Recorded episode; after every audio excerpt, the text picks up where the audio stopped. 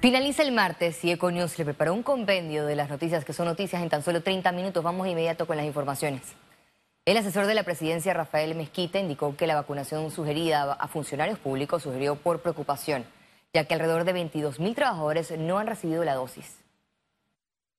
Que hay 210 mil funcionarios que ya tienen una vacuna, por lo menos eso ya tienen la voluntad de vacunarse y hay 145 mil que ya tienen las dos. O sea que faltan todavía 200 mil que les hace falta aplicarse la segunda, que ya tienen la voluntad de vacunarse, como te dije, pero existen en, totalidad 232 mil funcionarios. O sea, si restamos 232 de los 210 que ya llevan al menos una vacuna, tenemos que solamente tenemos 22 mil funcionarios, el 10% de la totalidad de funcionarios no se han puesto ninguna vacuna. A la Cámara de Comercio de Panamá le preocupa las medidas y restricciones que evalúa el Ejecutivo para las personas no vacunadas.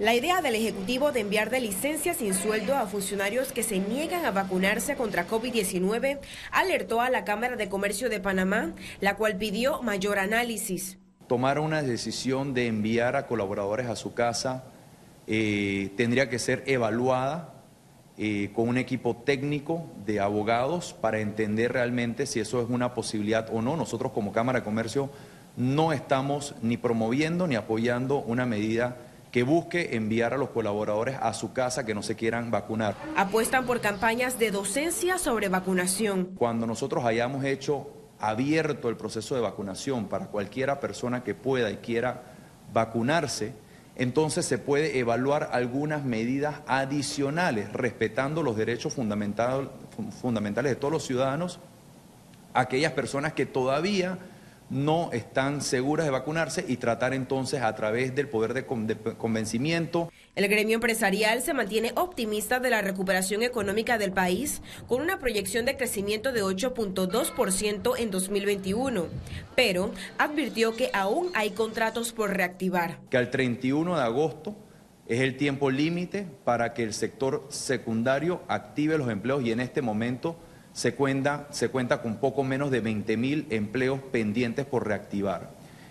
Del lado del sector terciario tiene hasta el 31 de octubre para la reactivación de los empleos y todavía en ese sector terciario encontramos que poco más de 80 mil empleos están pendientes por reactivar. Ciara Morris, Econews. Panamá recibió este martes 375.570 dosis de la vacuna contra COVID-19 de Pfizer. Con este nuevo lote se espera el país continúe esta semana con el proceso de vacunación a nivel nacional a través de barridos. Más de 3 millones de dosis han sido aplicadas desde el mes de enero. El ministro de Salud, Luis Francisco Sucre, anunció la modificación del distanciamiento físico de dos metros a un metro entre los estudiantes de escuelas oficiales y particulares. También informó de cambios en las medidas de restricción en el distrito de San Miguelito. El toque de queda del distrito pasará a 12 de la medianoche a 4 de la mañana, con cierre de los comercios a las 11 de la noche, debido a que en las últimas semanas los casos han ido disminuyendo de manera gradual. Pero queremos recalcar que se redoblará la vigilancia y aumentarán los operativos para evitar que se sigan dando actividades que faciliten la propagación Siguen bajando los casos de COVID-19 en el país. Veamos en detalle la cifra del MINSA. 448.924 casos acumulados de COVID-19. 656 sumaron los nuevos contagios por coronavirus. 458 pacientes se encuentran hospitalizados, 112 en cuidados intensivos y 346 en sala. En cuanto a los pacientes recuperados clínicamente, tenemos un reporte de 431.990. Panamá suma un total de 6.970 fallecidos, de los cuales 8 se registraron en las últimas 24 horas. Cambiamos de tema. El líder del movimiento Otro Camino, Ricardo Lombana, indicó que no descarta alianzas políticas con movimientos independientes o partidos políticos. Si vamos a hablar de que existe algún movimiento político de los independientes o algún movimiento político nuevo o algún partido que se limpie, que mande a sus corruptos a pagar las cuentas y a rendir cuentas y haga procesos de renovación y quiera hablar sobre una visión conjunta con otro camino, por supuesto que se puede hablar siempre de alianzas. Panamá envía 15 toneladas de ayuda humanitaria a la República de Haití tras el terremoto. La carga incluye alimentos secos, medicinas, agua y carpas y fue enviada la mañana de este martes en un avión de la Fuerza Aérea de Chile que partió desde la terminal del Servicio Nacional Aeronaval ubicada en el aeropuerto Tocumen con destino a Puerto Príncipe en Haití. Este martes, el presidente de la República, Laurentino Cortizo, condecoró con la Orden General de División Omar Torrijos Herrera en grado de Gran Cruz a Doris Vargas de Rosas, primera gobernadora de la provincia de Panamá. Vargas de Rosas fue distinguida por sus generosos e importantes servicios a la patria a través de acciones de transformación social. Su gestión como gobernadora abrió camino promisorio a la participación de la mujer panameña en la administración pública. La empresa Limpieza y Desinfección se caracteriza por ofrecer solo productos biodegradables y no tóxicos. Encuéntranos en redes como arroba Lotus Limpieza presenta Economía. Sin consenso se encuentra en la Asamblea Nacional el proyecto de ley 624 que busca sacar a Panamá de la lista de GAFI. Una subcomisión de Economía y Finanzas inició el análisis de la normativa enviada por el órgano ejecutivo. Entre los requisitos para no pertenecer a la famosa lista del Grupo de Acción Financiera Internacional está hacer adecuaciones de transparencia fiscal, prevenir el blanqueo de capitales, erradicar el financiamiento del terrorismo y combatir con la proliferación de armas de destrucción masiva.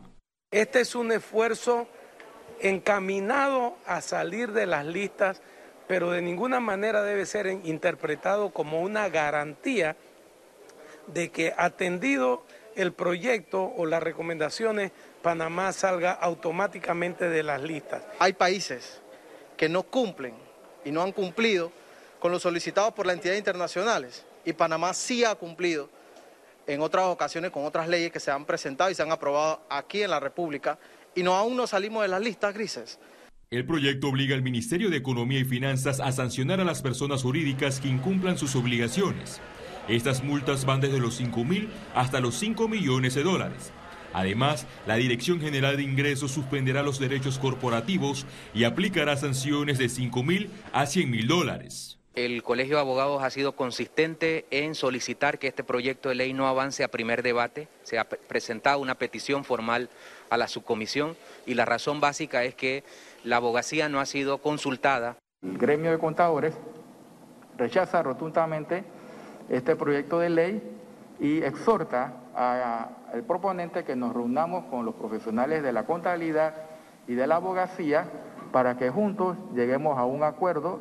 La subcomisión legislativa tiene un plazo de 10 días prorrogables para presentar un informe e iniciar el primer debate. Sin embargo, los diputados de la oposición pidieron rechazar el proyecto de ley. Félix Antonio Chávez, Econius. La Comisión de Presupuesto de la Asamblea Nacional inició este martes las vistas presupuestarias de las entidades públicas. El proceso arrancó con la participación del Consejo Nacional de CIACAP y la Autoridad Nacional de Administración de Tierras. Durante la sesión, la NATI sustentó su presupuesto para el 2022, el cual asciende a 14.7 millones de dólares. Seguido correspondió el turno de la Fiscalía de Cuentas, quien pidió un monto por 4.9 millones de dólares. Previo a la reunión, los diputados, ministros, directores de entidades y periodistas tuvieron que pasar de forma obligatoria por un centro de isopados móvil instalado en las inmediaciones. Nosotros queremos terminar en 30 días, ojalá podamos terminar. Eh, a veces no depende solamente de nosotros, sino que los 71 diputados tienen derecho a, hacer uso de la palabra dentro de la comisión. Eh, queremos pedirle disculpas eh, a los medios de comunicaciones y además de que estamos realmente teniendo un tema de salud, tenemos eh, el, recinto es muy pequeño, entonces eh, eso nos dificulta tener la población que teníamos antes en la vista presupuestaria, pero creemos que en 30 días. La Asamblea Nacional incrementó su presupuesto para el año 2022 por 135 millones de dólares. Esta es la cifra más alta en toda su historia legislativa. Heredamos el presupuesto presentado por la administración anterior. Y yo coincido con lo que planteaba el diputado Leandro Ávila en el programa, uno de estos programas dominicales del domingo pasado, en donde él señalaba, recordemos que este es un órgano del Estado.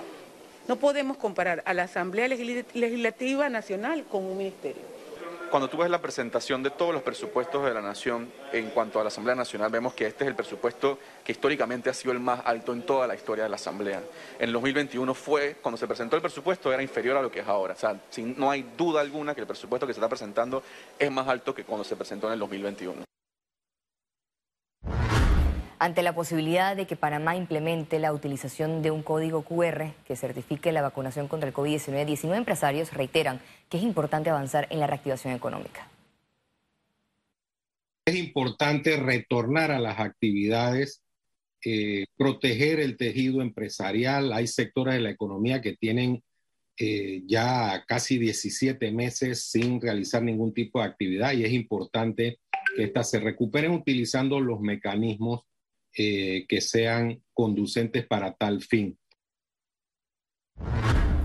Más de 4 millones de pasajeros circularon por el Aeropuerto Internacional de Tocumen en lo que va del 2021. Durante el mes de julio se registró un aumento de 903.406 pasajeros a través de la terminal aérea, es decir, 152.187 viajeros más con respecto al mes de junio del 2021. Estos datos estadísticos reflejan una recuperación sostenida de las operaciones y tránsitos de pasajeros durante cinco meses consecutivos.